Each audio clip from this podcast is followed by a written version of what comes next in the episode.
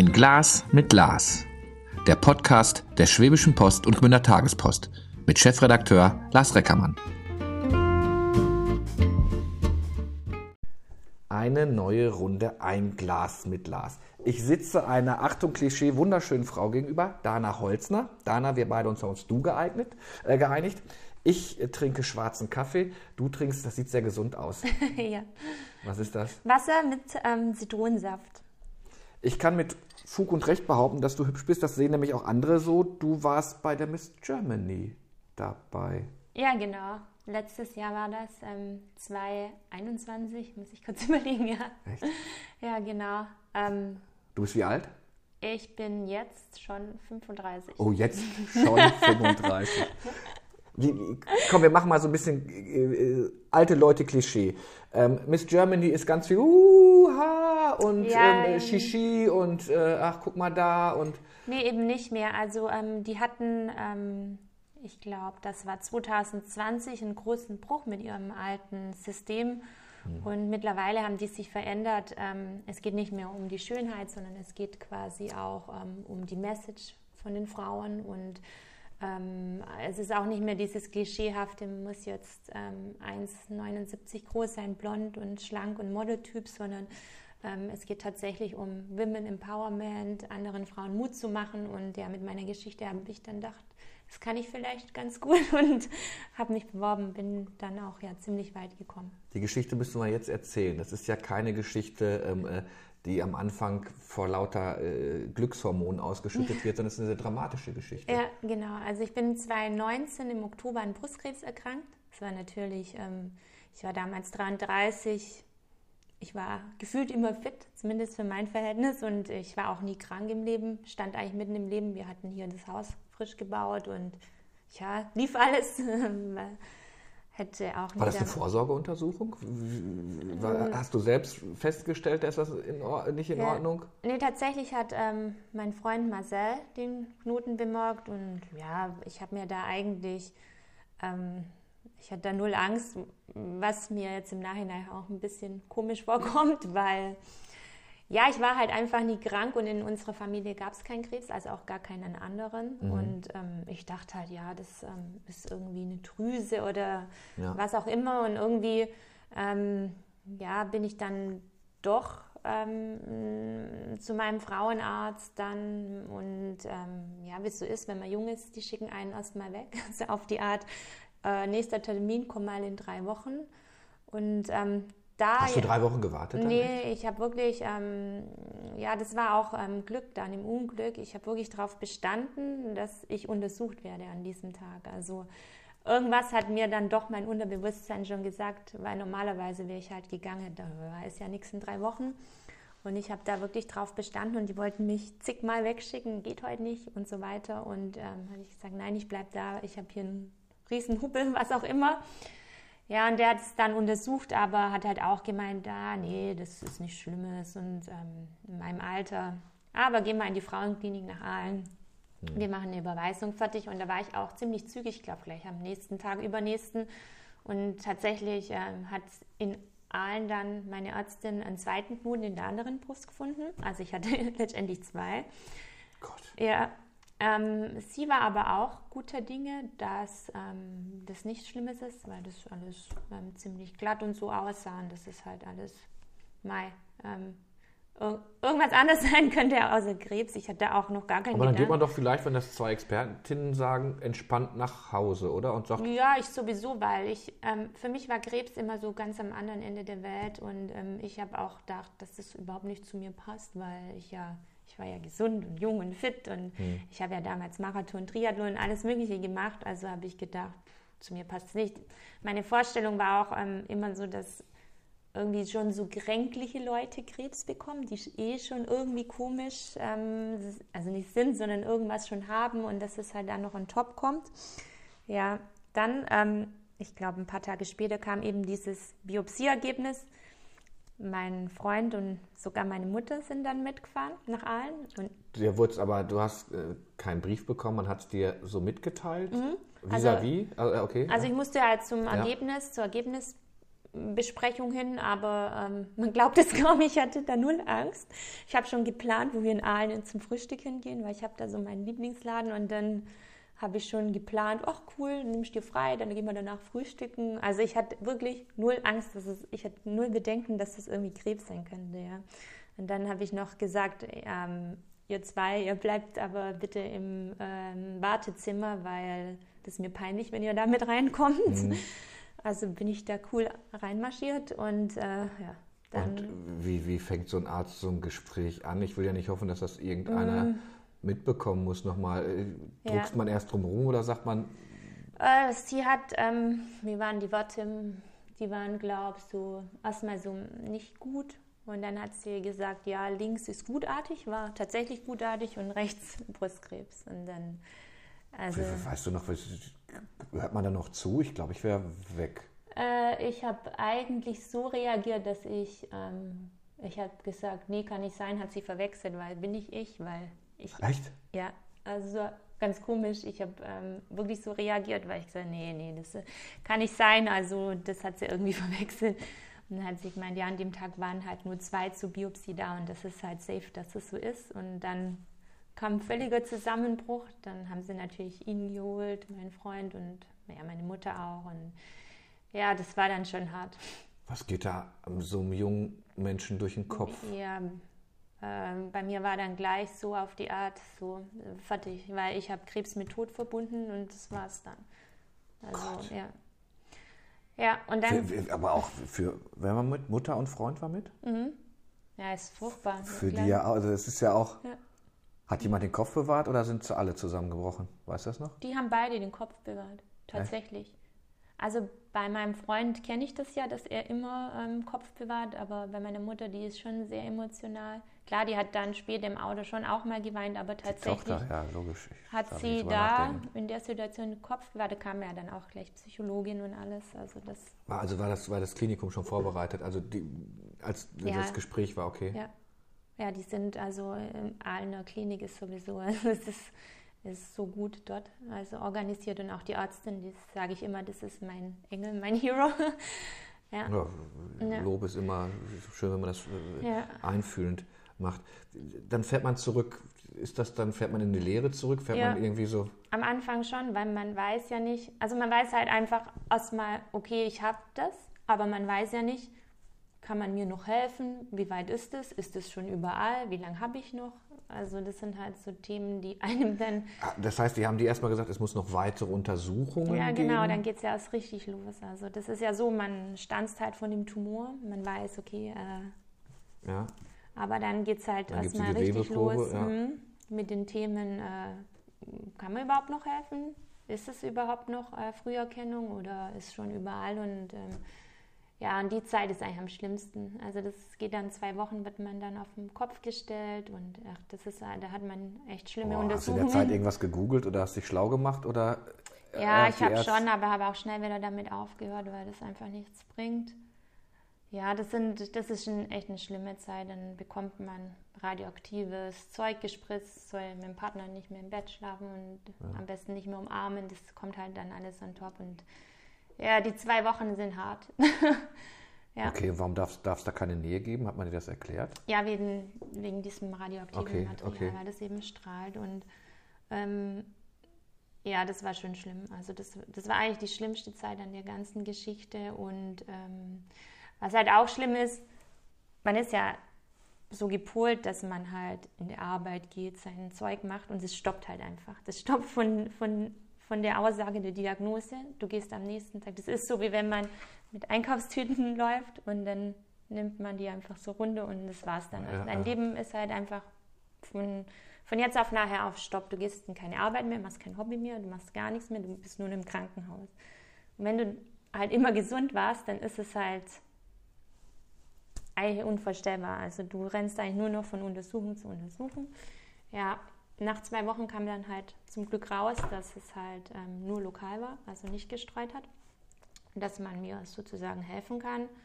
Und ich weiß noch, meine Ärztin, die hat echt gesagt, ich weiß, es ist schlimm, aber ich freue mich so. Also es, auch äh, mit der Tumorklassifizierung gibt es ja auch Unterschiede ja, ja. und so. Und meiner war recht trotz dass es schlimm ist, recht günstig und man konnte auch dann direkt operieren. Das war halt auch ein. Du wurdest operiert, also Strahlenchemo hat man nicht gemacht oder auch gemacht? Okay. Ja, also ähm, ich wurde direkt operiert, Brust erhalten, das war halt ähm, ein Vorteil, weil oft kann man ja nicht direkt operieren, sodass man halt aus die Chemo schaltet und so. Und ich hatte dann hinterher eben Chemobestrahlung als Sicherheit, mhm. falls mhm. noch irgendwas. Hast du sogar nachgedacht, ob du deine Brust verlierst? Ist das was, wo man. Nee, also weiter geht es eigentlich nur, ob ich das überlebe. Und die Themen kamen dann, äh, ich habe das da gar nicht. Äh du hast jetzt gesagt, du warst ja oder bist ja auch ein fitter und gesunder Mensch gewesen. Ja. Hat dir deine, deine Lebensart schon geholfen dabei? Also, dass du mehr Kraft hast, hattest, als wenn du schon angeschlagen wärst. So eine Chemo ist ja auch nicht sowas, ja, also, was man so wegsteckt. Ja, jein,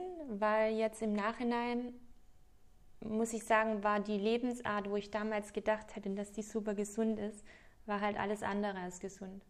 Aber das ist mir halt jetzt aus, durch diesen ganzen Prozess ähm, mhm. bewusst geworden, weil ich war halt früher sehr extrem in den Dingen, die ich getan habe, sei es Triathlon, Marathon. Also ich war immer extrem in den Sportarten, entweder extrem viel oder extrem gar nichts. Und ja, auch ich war Vegetarierin. Ich habe ähm, war ja war war Echt? definitiv ja. Du bist die erste, die ich kenne, die das sagt. Ja, also ich würde es auch ähm, nicht unbedingt jemand raten. Ich habe ähm, jahrelang kein Fleisch, kein Fisch gegessen, habe auch nicht supplementiert. Mhm ähm, habe viel Kohlenhydrate deshalb gegessen und so weiter und so fort. Dachte immer, ich bin super gesund, war ich aber nicht, hatte auch extreme Gewichtsschwankungen und so weiter. Ja, und so war es halt mit dem Sport auch. Und im Endeffekt, ähm, man weiß es nicht, wovon es kam, aber äh, der Lebensstil, glaube ich, ich hatte auch Freizeitstress. Echt? Wie macht sich der ja, bemerkt? Wie, wie, man halt ist, wenn man jung ist. Ähm, man äh, möchte ja auf jeder Hochzeit tanzen. Das sind halt so Dinge mit Freunden treffen, essen gehen, Geburtstag hier, äh, äh, Veranstaltung da, Konzert hier, ähm, Sportevent hier. Also das ist halt nicht mehr nachhaltig und achtsam, so wie es halt. Ich habe jetzt auch manchmal Stressphasen, aber ich bin mir der Stressphasen halt bewusst und mache dann halt auch was wieder, wo ich dann runterfahre und wo ich weiß, okay, ähm, geh einfach achtsamer mit mir um. Und früher hat man das halt immer so durchgepusht und ist halt von einem zum anderen und hin und her. Und ähm, ja, auch mit der Arbeit. Ich meine, ich hatte mit 33 Jahren eigentlich einen Top-Job ähm, mit einer riesigen Verantwortung. Und es war immer nicht genug. Man wollte immer noch mehr und am besten Herdorf oder in die Geschäftsführung. Also es war immer, es war immer so ein Verlangen nach mehr. Und, ähm, Bist du in deinem Beruf noch, den du damals hattest, als ja. die Diagnose kam? Mhm.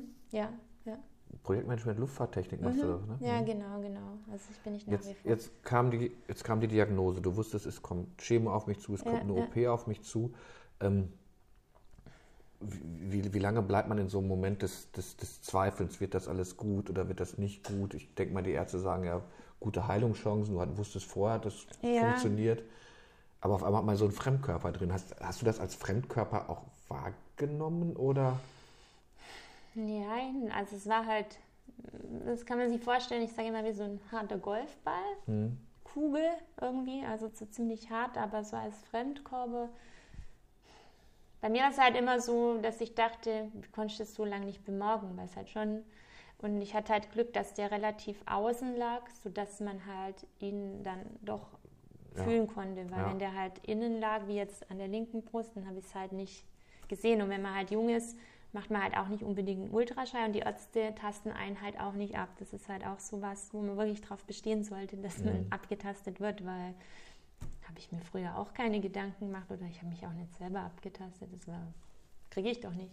Wie lange, wie lange ging das dann mit OPs, mit der Chemo, äh, bis du sagst? Ja, ein Jahr fast. ja. Hast du in dem Jahr gearbeitet? Kann man da überhaupt mhm. was machen? Nee, kann man nicht.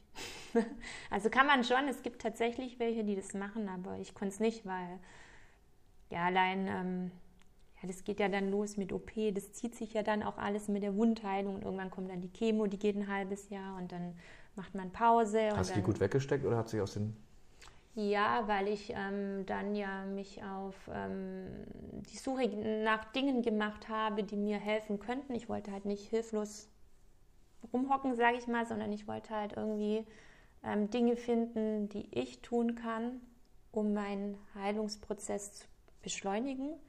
Und dann äh, bin ich ja auf Ernährung gestoßen, Bewegung. Und ich habe halt während dieser Zeit schon relativ viel gemacht, so dass ich das, würde ich schon sagen, sehr gut weggesteckt habe. Klar, also unter der Chemo, das waren teilweise Tage dabei, da habe ich gedacht, das war's jetzt, jetzt ist Feierabend, aber jetzt im Nachgang, ähm, ich glaube, rein körperlich habe ich das gut weggeschickt, ja. Wie, wie hat das Umfeld reagiert? Äh, alle permanent bedauern? Also manchmal kann es ja auch sein, dass man sagt, okay, ich möchte jetzt auch nicht immer nur bedröppelte Gesichter gucken.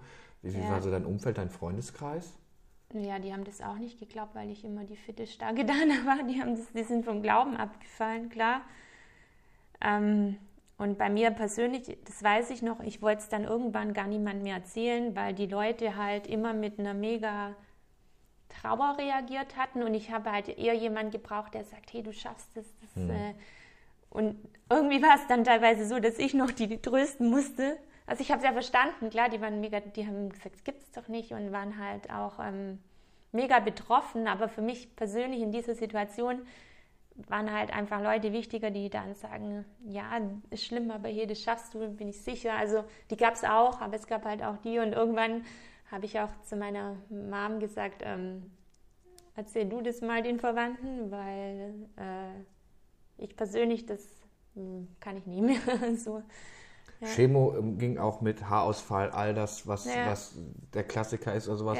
Ja, ähm, was waren das für Zeiten, wenn man äh, ja, wenn man dich sieht mit Miss Germany, du siehst toll aus, ne? ist das sowas, wo du sagst, ach, scheiß auf die Haare oder also in dem ach, Moment sagt man, ja, dem Moment sagt man schon scheiß drauf, weil ähm, die Haare werden so nichtig, wenn man halt um sein Leben kämpft. Und ähm, für mich war das so, ja, ähm, egal, Hauptsache ich werde wieder gesund. Hat sich dann im Nachhinein geändert, weil ich dann, also durch den ähm, man, ich sage immer, das Haar wächst ja dann so nach wie bei einem Kleinkind. Man hat ja, ja dann irgendwann so ein Fukuhila ja, und so. Ja. Und ähm, irgendwann ist man halt auch ähm, ja, in der Phase, man, man sieht sich halt immer am Morgen im Spiegel und denkt sich, man wird halt immer an die Krankheit erinnert. Und ich habe dann tatsächlich irgendwann die Haare auch verlängern lassen, als ich es konnte, weil ich dann dachte, und das war wirklich so ein Punkt, so, jetzt kann ich abschließen damit. Weil weißt du noch, irgendwann gibt es ja diesen Punkt, wo man Nachuntersuchungen hat und guckt, ähm, passiert noch was, ist alles sicher. Du hast ja auch irgendwann den Hinweis bekommen, bist safe.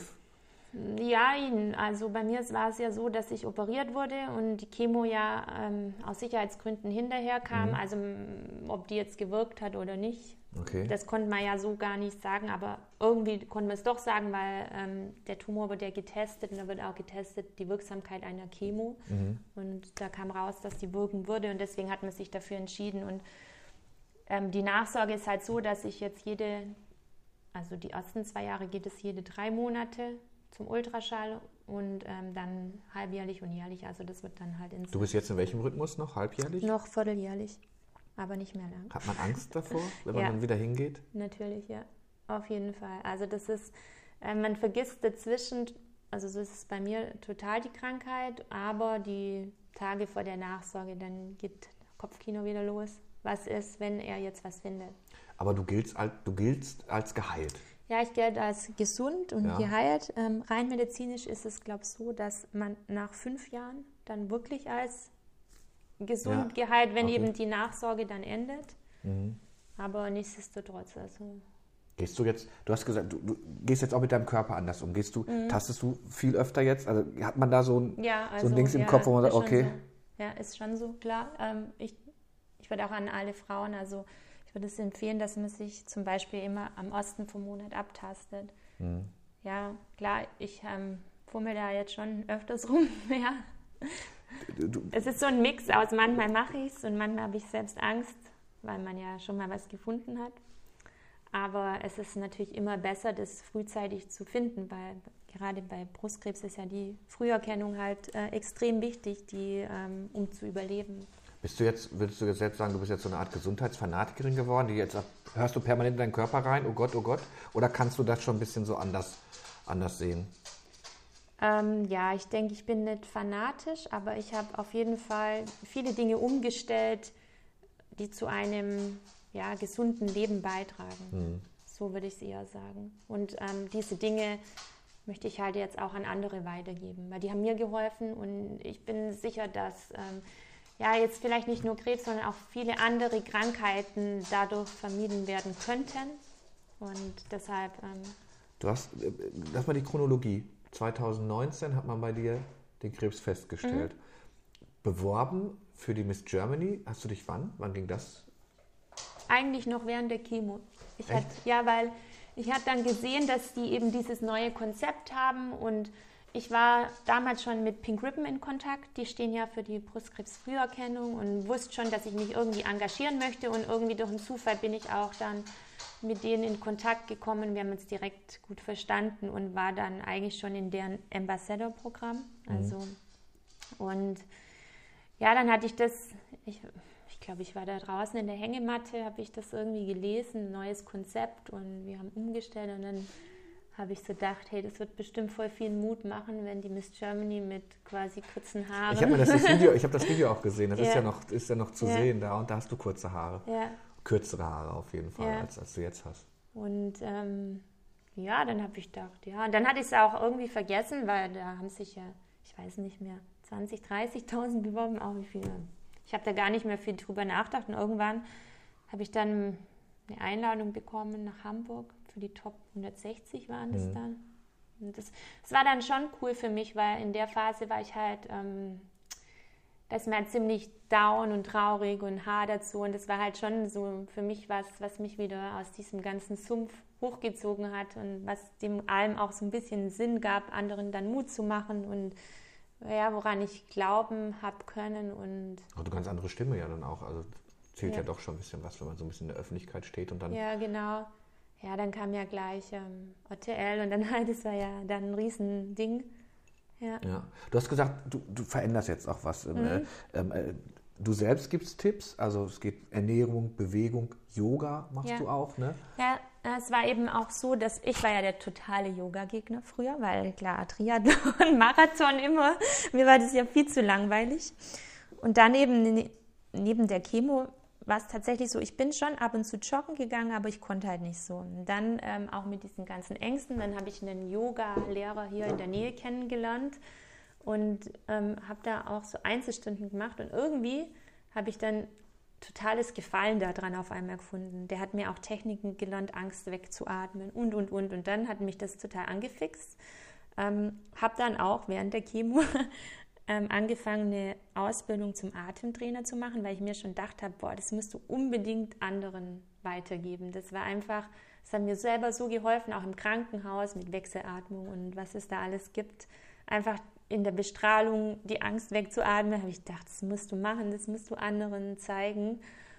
Ja, und ähm, wir haben ja bei der Diagnose von Tag X auch direkt angefangen, uns mit Ernährung zu beschäftigen. Also mein Partner und ich, wir haben uns da so reingefuchst, wirklich. Also wir haben da Bücher gewälzt, haben geschaut, was gibt es für Studien und so weiter und sind dann irgendwann ja auf die ketogene Ernährung aufmerksam geworden. Da haben wir auch zum Glück hier einen Heilpraktiker in der Nähe, der das Ganze auch im großen Stil betreibt, der hat uns auch beraten. Und was bedeutet das genau? Wo, das woran bedeutet, das fest, was ich in deinem Kühlschrank mit den aufmachen würde? Ja, das bedeutet eigentlich, dass man auf Kohlenhydrate und auch ähm, Zucker verzichtet und dass man halt vom Körper her in die Fettverbrennung umstellt, dass man halt die gesunde Fette zu sich nimmt, ja, Omega-3 aus Nüssen und so weiter und ähm, dass man eben ähm, seine Energie nicht aus dem Glykogenspeicher, sondern aus dem Fettspeicher ähm, mhm. benutzt. Da gibt es halt ähm, ganz interessante Studien in den USA, dass sich halt Krebs von Zucker nährt oder halt dann auch Kohlenhydrate, das ist ja auch Glucose am Ende des Tages. Und ähm, ja, ich glaube da einfach dran. Ich habe da so viele Bücher mittlerweile gelesen. Ich glaube einfach, dass wir in Deutschland da 10 bis 20 Jahren leider hinterher sind. Also ich habe mal drei Wochen ja. Kohlenhydrate verzichtet. Zucker auch. Ich wurde nach drei Tagen, ich habe sogar, ich habe sogar man, man, kann das noch sehen auf meinem YouTube-Kanal. Nach, nach, drei Tagen war ich, hatte ich Kopfschmerzen wie doof. Da hat mir jemand mhm. gesagt, das ist einfach, weil ich wirklich Zuckerentzug hatte. Ja, ja, also ich war quasi ja. auf Turkey, wenn man, wenn man so in der Drogensprache ist. So. ist. Ähm, ich bin absoluter Nudel- und Reis- und Kartoffelfan und hatte gar nichts mehr. Und irgendwann konnte ich auch die Zucchini-Nudeln nicht mehr sehen. So, so, so, dann habe ich mich über ein gutes Stück Fleisch gefreut, aber es war halt alles so. Ich muss sagen, ich habe mich erschrocken, in was für einer Völlerei ich gelebt habe. Ja, Unbewusst. ja, eben. War halt alles da. Das. Ja. Und jetzt musstest du so abwägen. Aber Nüsse waren auch verboten, glaube ich, bei Man dem, braucht den Zucker halt nicht. Also das ist halt ein Irrglaube. Und ähm, wie du sagst, man lebt halt einfach im Überfluss. Ich war ja auch Vegetarierin. Dann hatte ich ähm, ständig Pasta, Brot und ähm, was auch immer. Und was halt auch wichtig ist, ist halt nachhaltige Produkte. Ich meine, Mhm. wenn man schaut beim Bäcker, der darf, ich glaube, 1000 Zusatzstoffe darf der in einem Brot machen, ohne es ausweisen zu müssen. Das muss man sich mal vorstellen. Ist das, ist das schwer denn so einzukaufen, dass das für dich passt? Oder? Für mich überhaupt nicht mehr, weil ich bin das jetzt seit zwei Jahren gewohnt. Das ist auch so, ich sage immer, ich betreibe das zu 80 Prozent, weil sonst wird es zu extrem. Also wenn ich mal Lust jetzt auf eine Pizza habe, dann würde ich die auch essen. Aber Hm. Also du bist jetzt nicht so geht missionarisch halt- unterwegs, dass Nee, wenn du an nee, den Tisch kommst, dann nee. sagst du, Leute, weg damit. Nee, also es geht halt um, um, um, um die große Masse, Mhm. sage ich immer. Und wenn man 80 Prozent ähm, gut fährt, dann kann man auch mal 20 Prozent einen Quatsch essen, ein Eis oder eine Pizza und so weiter. Aber halt, man, der Großteil muss einfach passen und auch die, die Lebensmittel müssen halt passen. Also wir achten halt, wir haben früher auch im Supermarkt eingekauft, wir haben da einfach überhaupt kein Bewusstsein gehabt. Ich, dachte- ich denke mir jetzt auch, warum mm, hast du da nicht drüber nachgedacht? Aber es, es ist ja eigentlich auch logisch, weil wenn man mal sieht, jetzt zum Beispiel Thema Kuhmilch, überhaupt Rindfleisch, den Kühen wird halt einfach, ähm, denen werden die Hörner abgehackt, die werden eng gestellt, die haben Stress, die werden gemolken ohne Ende. Also was das für eine Lobby ist und die Tiere produzieren natürlich Stresshormone ohne Ende. Wir essen das, haben dann hormonelle Tumore und wundern uns. Also Wobei ich stelle ja fest, dass auch gerade so im ländlichen Bereich, gerade wenn man, wenn man in Gastwirtschaften geht, mittlerweile sehr viel Rücksicht drauf genommen wird, Mhm. Ja. dass man ähm, ähm, sehr nachhaltig, sehr regional Ja, ist. ja. Ne? Auch so die, dieser Klassiker, ich kenne die Kuh, die da auf dem. Tisch liegt oder dass das Rind eigentlich, ne? das greift, glaube ich, auch immer mehr um sich. Die Leute fragen Also schon. ist auch mein Eindruck, dass die Leute mehr fragen und auch die Jüngeren viel mehr bewusster werden, was wir eigentlich zu uns nehmen, auch ähm, ja, Richtung Geschmacksverstärker und so weiter. Also das ist ja alles Chemie am Ende des Tages. Und ähm, für mich hat sich das einfach ähm, ja, wie so, aus so, so ein Puzzle zusammengefügt und ich ähm, für mich ist es einleuchtend, ähm, auch, auch mit dem Überschuss an, an, an Glucose im Körper. Ich meine, der lagert sich halt irgendwann mal ein und der geht halt da auch nicht mehr weg. Und äh, das sind halt genau die Zellen, die dann vielleicht auch komisch werden und entarten. Und ja, ich ähm, denke da halt viel drüber nach und dann denke ich, vielleicht hat man dann in dem Moment auch gerade ein schwaches Immunsystem und dann greift halt das eine in das andere und dann kommen halt noch mal ein paar blöde Zufälle und zack, kann halt da was wachsen, ja. Bist du, du, du unterrichtest ja auch oder willst unterrichten oder unterrichtest schon und gibst schon die Tipps weiter? Ja, also es ist ja so, ähm, ich habe dann eben, weil die Nachfrage auch so groß war, weil ich bin ja ähm, auf Instagram sehr aktiv und ähm, haben mich halt immer mehr Leute gefragt, ja, könntest du nicht? Und auch Betroffene viele, ja. Und ähm, dann wollte ich eben ja, einen fundierten Schein haben und habe dann dem ähm, Ernährungsberater die Ausbildung gemacht und dann auch halt den Personal Trainer on top, weil ich mir immer denke, Ernährung geht nicht ohne Bewegung, auch nicht andersrum. Und ich wollte einfach dieses Paket aus Ernährung, ähm, Bewegung und auch Yoga, also Mind. Und ja, dann habe ich jetzt angefangen eben, ich kann ja nicht jeden eins zu eins beraten, die Leute, die sind aus ganz Deutschland. Und dann habe ich angefangen, jetzt alles, was mir geholfen hat, in so eine Art ähm, Online-Tagebuch zusammenzufassen und in ein Programm zu fassen, das halt speziell für Frauen nach Akutkrebstherapie ist. Und ähm, das geht ja jetzt am Weltkrebstag am 4. Februar online. Ja. Genau. Nervös oder? Ja, also ich bin schon nervös. Ich habe das auch ein bisschen unterschätzt, weil ich ähm, dachte, ähm, ja, das geht mal äh, ganz schnell, sowas zu machen. Aber Arbeitest du noch in deinem anderen Beruf? ja, Weiterhin? Ja, Okay. ja, genau. Klappt, k- klappt man das? Das klingt dann wieder nach Stress, den man doch eigentlich nicht Ja, haben wollte. Gut, ich bin ja in der Luftfahrt und ähm, wir waren halt stark ähm, betroffen durch Corona, hatten ähm, ja, viele Tage Kurzarbeit und ich habe halt die Zeit genutzt, um mich weiterzubilden. Sonst wäre es wahrscheinlich schon eng geworden. Ja, ja. Ähm, Kriegst du das dann jetzt, wenn es wieder anzieht, auch unter einen Hut oder machst du Mhm. dir jetzt schon Sorgen oder keine Sorgen mehr, weil du sowieso ein ausgeglichenerer Mensch bist als vorher? Gut, ich achte halt auf mich. Ähm, das Ding ist halt, es ist ja ähm, ein Online-Programm, das hat mich halt jetzt im Vorfeld viel Arbeit gekostet. Aber ich einmal gemacht, Mhm. ähm, ist es ja online und die 1 zu 1 Coachings, die kann ich ja dann steuern, Ja. wie viel ich da mache. Und ja, ich achte auf jeden Fall auf mich, dass, mich, dass es nicht zu viel wird und es wieder in Stress ausartet. Ähm, läufst du denn noch? Du hast gesagt, oder ist, ist Sport jetzt Yoga und andere Nee. Übungen oder? Nicht nur. Also ich, ähm, ich laufe noch, aber ich laufe halt ähm, kleine Distanzen. Jetzt kommt was sind denn für dich kleine Distanzen? Ja, zwischen 5 und 10 Kilometer. Okay. Also Ah. wirklich. Ähm, und auch nicht mehr so oft. Und ähm, ja, ich mache auch Krafttraining. Es ist halt anders. Ähm, ich mache es nicht mehr so extrem wie früher. Mhm. Ja. Früher hatte ich dann halt auch Zeiten Rennrad und dann war es halt jeden Tag stundenlang Rennrad und solche Dinge. Und das, Ist das so, du hast einen Lebenspartner, musst du das alles mitmachen oder warst du Einzelkämpferin, weil du sagst, ich brauche eigentlich keinen äh, neben mir? der hat es freiwillig mitgemacht. Der hat mich eigentlich auch auf diese ganze ketogene Ernährung gebracht, weil ich ja anfangs ziemlich fertig war und er halt dann geschaut hat, oh, was können wir machen. Er Mhm. wollte halt auch nicht hilflos da sitzen und er hat sich, ähm, er hat sich so viele Podcasts angehört, ähm, Bücher gewälzt und mir das eigentlich dann nahegelegt. Hilf mir so ein bisschen. Ist es für dich schwer, essen zu gehen, weil es weil die, die Gastronomie draußen noch nicht so weit ist oder ist die schon so weit? Oder musst du, gibt es immer ein Gericht auf der Karte, wo du sagst, ja, also, Also- früher war es ja, glaube ich, wenn du vegetarisch essen wolltest, Kässpätzle, so, da hast du, da war halt nichts anderes drin. Ne? So gesund ist das ja jetzt auch nicht, was ich gehört habe. Nee. Also ähm, die Gerichte sind eigentlich gar nicht schwer, weil da finde ich immer was, weil was ohne Kohlenhydrate zu finden ist super leicht. Also ich sage halt immer entweder mehr Gemüse, mehr äh, Ja. Salat oder was. Also das ist, da gibt es wirklich Variationen ohne Ende. Was halt ist, ist Restaurants zu finden mit nachhaltigen Produkten. Das ist halt eher das Thema, weil ähm, ich halt auch schaue, dass die Qualität vom Fleisch passt und die Qualität, weil man kann halt ja, man kann Tonnen Gemüse essen und ähm, whatever, aber wenn halt die Inhaltsstoffe irgendwie nicht passen, dann tut man sich halt auch nichts Gutes. Das ist ja wie mit dem Lachs zum Beispiel. Das sollte halt dann ein Wildlachs sein oder ein Biolachs. Wenn man halt einen normalen Lachs nimmt, der hat halt, sage ich immer, Antibiotika. Mehr oder- Antibiotika als eine Apotheke ja, im Schrank. Ja, Ja, ja, ja. Und dann tut man sich halt wieder nichts Gutes. Also Gemüse ist nicht gleich gesund. äh, Es kommt auch auf die Qualität der Produkte an. Und Mhm. ähm, das ist halt eher das Schwierige in der Gastro. Mal, mal vom Essen abgesehen und vielleicht auch vom, von deinem Sport, bist du ein anderer Mensch geworden? Bist du demütiger geworden oder Ja. gehst du anders durch die Welt, wenn man das Ja. in so jungen, jungen Jahren Ja. mit, mit, miterlebt hat? Ja.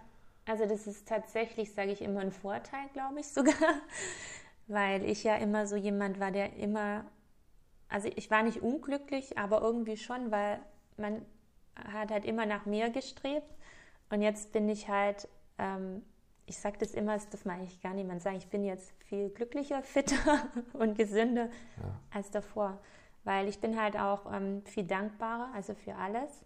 Ich bin zum Beispiel dankbar, es hört sich blöd an, aber in die Arbeit gehen zu können, weil ich weiß, wie es ist, wenn man das auf einmal nicht mehr kann. Und ähm, ja, es sind so Kleinigkeiten, wo früher halt selbstverständlich waren und jetzt, ähm, Ja, ich kann mir das, ich, ich, Das ich würde gerne sagen, ich kann das verstehen, ich kann es natürlich nicht verstehen. Für mich ist Existenzangst, wenn man vielleicht den Job verliert, Ja. was kommt dann, ne? Aber ich hatte noch, ich hatte zum Glück noch keine Lebensangst. ja, Und wie das ist, ne? Das, ich glaube auch, dass das wirklich so ein Mindsetting ja, komplett ja. Ja, man wird ja auch mit der eigenen Endlichkeit so nicht konfrontiert. Zumindest nicht, wenn man jünger ist. ist ja Hat- klar. Hattest du die, den Klassiker, die Frage, warum ich? Bist du gläubig? Ja, ich bin gläubig. Ähm, ja, warum ich? Vielleicht mal kurzzeitig, aber dann kam auch gleich wieder der Gedanke, warum jemand anders hat eigentlich niemand verdient. Ähm, klar, ich hatte dann auch ähm, viele Checks machen lassen, kommt es vielleicht von den Genen, war dann aber auch nicht so, was eigentlich auch logisch war, weil, wie ich schon erwähnt hatte. Es wird ja, wird ja so oft gesagt, also ich weiß, ähm, äh, meine Großmutter war krank und ich bin co-krank geworden, wenn ich ins Krankenhaus ging. Ich fand Ja. das, Ja, ich fand das, ich kann es auch bis heute komischerweise Ja. nicht riechen. Also wenn, wenn wir bekannt haben, also auch wenn es nur wirklich ein Beinbruch ist, ich, nach drei Minuten denke ich, ich war schon drei Tage da und ja, ich kann mich an so einem Linoleumboden dann auch nicht mehr satt sehen. Also muss, ich, muss, ich muss weg irgendwie. Ähm, ähm, äh, jetzt warst du lange wirklich permanent im Krankenhaus auch? Mhm. Guckt man dann links und rechts und guckt, was, was, was kann aus einem werden? Oder wird, wird man da schon ein bisschen separiert, dass du natürlich nicht bei den Ja, also natürlich ist es schon so, wenn man die Chemo bekommt, dass natürlich die auch zusammen sind, ähm, sage ich mal, die ungefähr die gleiche Diagnose hatten.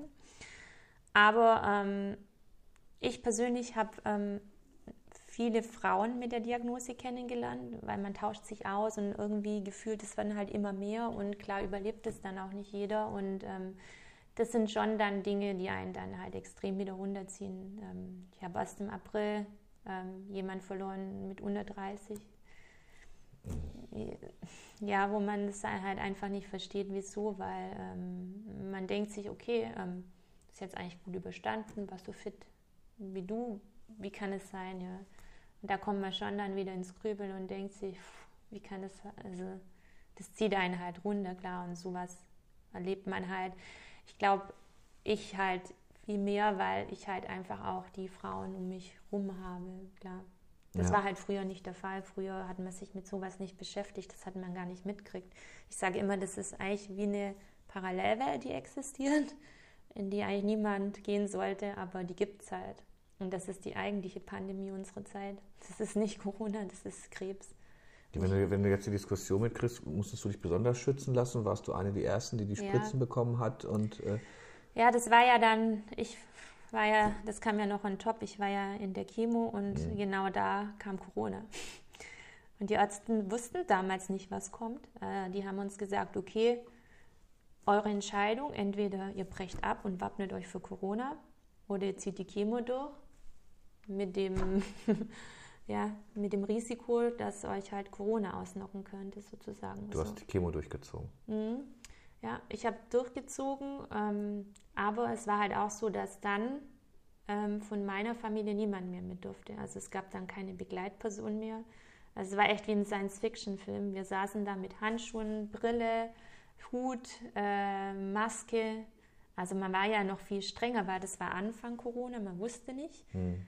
Wir sind sogar so einkaufen, haben die Lebensmittel in Quarantäne gestellt. Also es war schrecklich. Und ähm, es war aber auch auf der anderen Seite schön, weil zum Beispiel bei uns hat sich dann unter vier Patientinnen so eine richtige Freundschaft entwickelt, weil wir waren halt die Jüngeren und dann waren wir allein da unten in den Katakomben.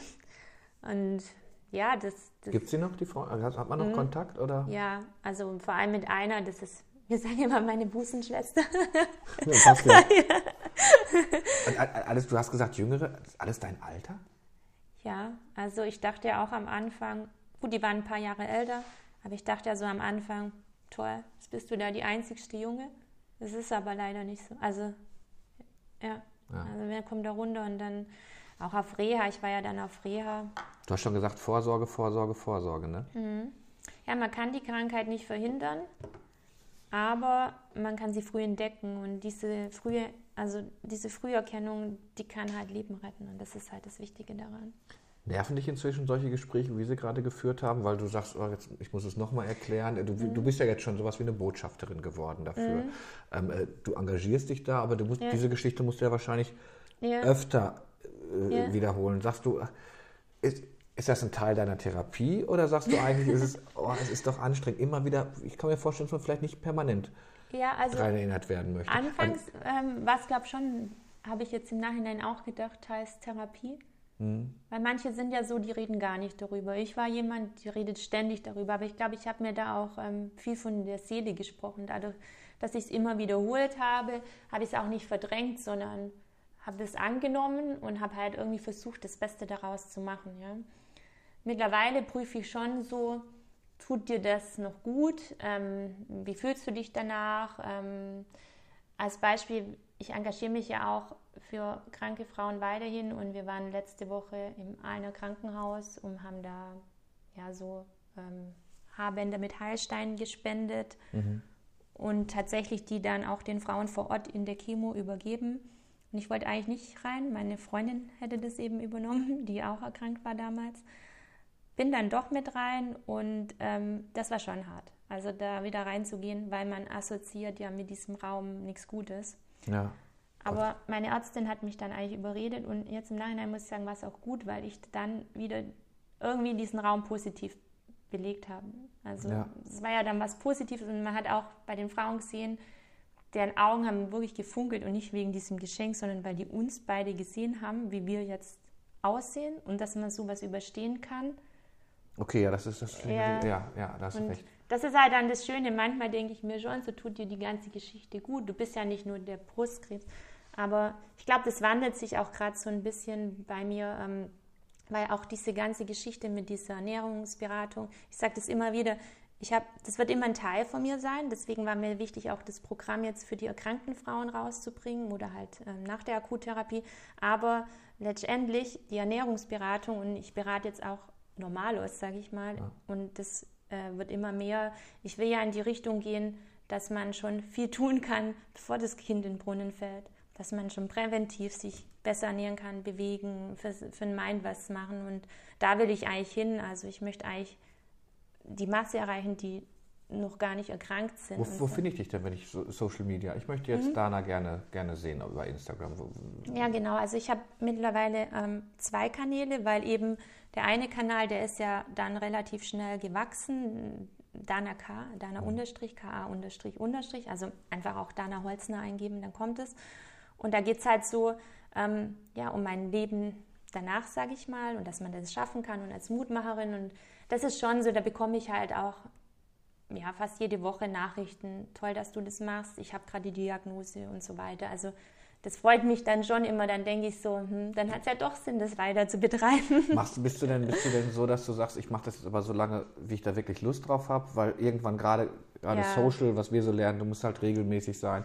Ja. Und ich kann mir vorstellen, dass es dir vielleicht mal irgendwann sagst, ja. jetzt, jetzt ich genau, brauche also, Pause. Das habe ich mir halt auch vorgenommen, dass ich nur noch Dinge mache, die ich halt auch machen möchte. Und wenn es halt irgendwann nicht mehr so ist, dann ist halt so. Und ich habe jetzt im Januar einen zweiten Kanal eben eröffnet und bei dem Kanal, weil ich habe mir halt überlegt, ich möchte eigentlich, das wird immer ein Teil bleiben und das ist auch schön und recht, aber eigentlich möchte ich ja doch, dass die Leute mitmachen und dass sie auch irgendwie einen Mehrwert haben. Und dann habe ich einen zweiten Kanal eröffnet, der quasi mh, hm, da zeige ich halt gesunde Rezepte, Homeworkouts und die können richtig aktiv mitmachen. Ja, ja. Und das ist halt cool irgendwie und das macht mir halt auch richtig Spaß, zumindest jetzt noch, weil ich sage immer, ich koche ja eh, also ich lebe das tatsächlich. Also das sagen auch die Leute immer, die zu mir kommen, Mensch, du lebst es echt authentisch, das ist bei dir nicht gespielt, nee, wir leben das und ob ich es dann halt noch geschwind mit abfilmen und vielleicht anderen gute Tipps gebe, das finde ich halt cool und deswegen habe ich jetzt im Januar halt den zweiten Account eröffnet mit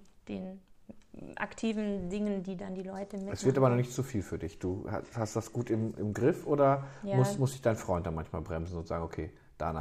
gut, manchmal bremst er mich dann okay. schon. Aber nee, ich würde schon sagen, ich habe es gut im Griff.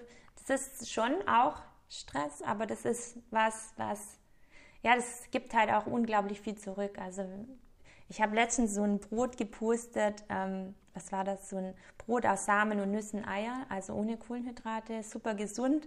Ich weiß nicht, wie viele Leute das nachgebacken haben. Und es freut mich halt. Ich habe wirklich die ganze Woche Bilder bekommen. Es hat sogar ins Radio geschafft, weil es ein Radiomoderator auch gesehen hatte und der das so geil fand und dann in seiner Morningshow gebracht hatte.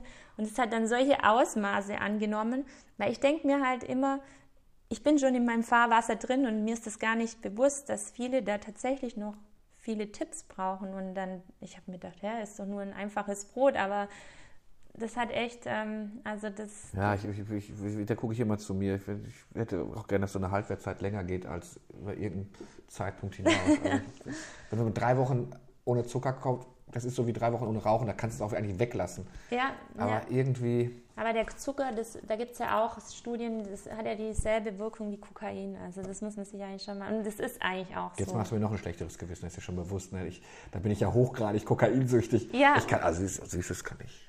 Aber es ist wirklich nur die ersten zwei Wochen und dann merkt man auch mal, wie süchtig man danach war. Ja, also ich Kopfschmerz, ich bin viel gelaufen ja. und konnte dann nicht mehr laufen. Also ja. jetzt nicht, nicht Halbmarathons, also das war so fünf bis zehn Kilometer. Und ich war zu schwach. Aber aufgeregt. Also ja. Wie kann mir so eine Diät sowas mit mir machen? Ja. Und die Kopfschmerzen, meine Güte, einen Tag lag ich wirklich. Und ich bin überhaupt nicht für sowas anfällig, gar ja, nicht. Also ich, ich kriege auch Migräne, kriege ich nicht in meine Rübe rein, weil ich mir nicht vorstellen kann, dass jemand so starke Kopfschmerzen hatte. Und da hatte ich, dann fängst du an zu googeln. Es war aber auch schon erklärt, ne, wenn sie sich darauf einlassen. Das ist die Ketogrippe, sage ich wenn sie, Ketogrippe, ja, wenn sie vorher viel Süßigkeiten gegessen haben. Hast du Süßigkeiten im Haus überhaupt? Ähm, ja, also wir haben denke ich mal, dunkle Schokolade da, also so 80, 90 Ja, okay, prozentige. ja. Sowas ist dann für uns Süßigkeit oder Datteln, die esse ich ab und an. Also ich gucke halt, dass auch wenn ich was Zuckerreiches esse, es dann trotzdem noch so ein bisschen gesund ist. Wir, wir sind schon, f- halbe Stunde haben wir eingesetzt, aber es ist, es ist so spannend mit zu planen. Ich guck mal drauf, wir sind jetzt schon die Dreiviertelstunde haben wir schon voll. Du sagst, du bist jetzt im Drei-Monats-Rhythmus noch. Ich muss diese Frage stellen. Gibt es sowas wie so ein Band, wo du, weißt du, ab welchem Datum du nicht mehr dreimonatlich zur ja, tatsächlich weiß ich ganz genau. Aber ich weiß es nicht, ob es dann besser ist, weil ich überlege mir auch immer, irgendwie ist ja auch gut alle drei Monate, weil dann weiß ich halt, selbst Wann kriegt man denn das Ergebnis? Also du gehst da hin und dann Das sofort. kriegt man sofort, das- okay, weil das wäre ja nochmal schlimm, wenn du nochmal drei Tage so warten musst. weiter. das Nee, wäre ja Hölle. Das, das kriegt man sofort. Aber ich frage mich auch immer, ist es dann besser, wenn ich halbjährlich oder jährlich, weil dann ist halt ein Jahr nicht draufgeschaut worden. Ja, ja. Deswegen we- denke ich auch immer, hm, jetzt denkst du, das ist besser, aber wer weiß. Behalt dir deine Art. Also ich finde das ganz toll, auch dass man so offen darüber sprechen kann. Ich Ja. hoffe, du musst gar nicht mehr oft darüber sprechen, dass es irgendwann ganz viele Sachen eine Selbstverständlichkeit sind. Ja. Vorsorgeuntersuchung, da bist du ja gerade dafür. Ja. Das finde ich spannend, weil ich glaube, das motiviert auch wirklich junge Menschen, die sagen, ach guck, das ist, das ist sowas, wenn ich mal 50 wäre oder sowas, eben nicht, aber eben nicht genau vorhin zu gehen. Also da finde ich das schon toll, dass du das machst. Ähm, toll, dass ich bei dir sein durfte und plaudern konnte. Ähm, wir schreiben natürlich auch drunter, ähm, seht ihr bei uns alle Podcasts. Ein Glas mit Glas gibt es auf Schwäbische Post und mit der Tagespost.de. Und bei dem mit Dana steht natürlich dann auch ihr Instagram-Account drunter. Da könnt ihr dann nochmal nachlesen, wenn ihr das wollt. Dankeschön, genau. meine Liebe. Danke auch.